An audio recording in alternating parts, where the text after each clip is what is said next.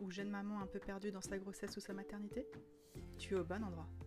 Je m'appelle Mélanie et je suis devenue maman d'une petite fille début 2019.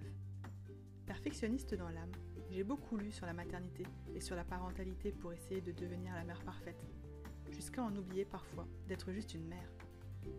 Dans ce podcast, j'aimerais partager avec toi mes doutes, mes échecs, mais surtout des trucs et astuces pour mieux vivre cette matrescence.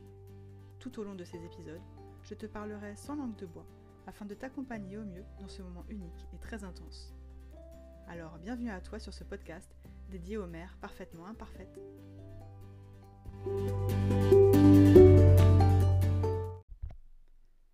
Hello les moms, j'espère que vous allez bien. Je voulais commencer ce petit format podcast en vous expliquant pourquoi j'ai créé Working Moms.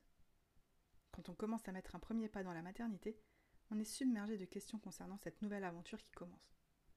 Comment ça va se passer? Quelles vont être les prochaines étapes? De quoi est-ce que je vais avoir besoin? Qu'est-ce que je vais devoir acheter? Et ce n'est que le début. On commence à chercher des réponses un peu partout. Sur Internet, auprès de la famille et de nos amis. Et on se retrouve avec encore plus de questions qu'avant. Le truc, c'est que tout le monde vit sa maternité différemment. Et qu'au final, même si on a l'impression qu'on va devoir soulever des montagnes, la maternité peut être quelque chose de simple et de naturel.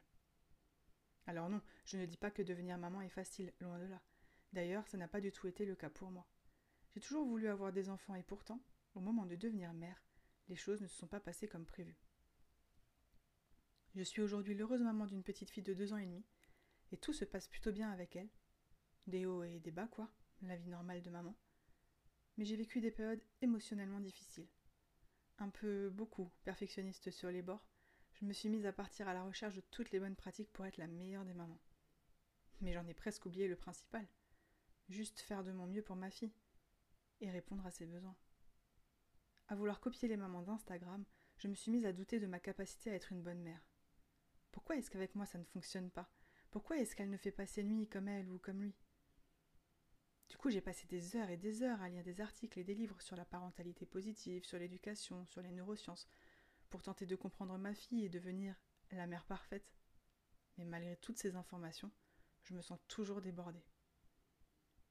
Donc avec ce projet de Working Moms, je souhaite remettre en perspective ce qu'est la découverte de la maternité et pourquoi il faut la vivre le plus naturellement et intensément possible.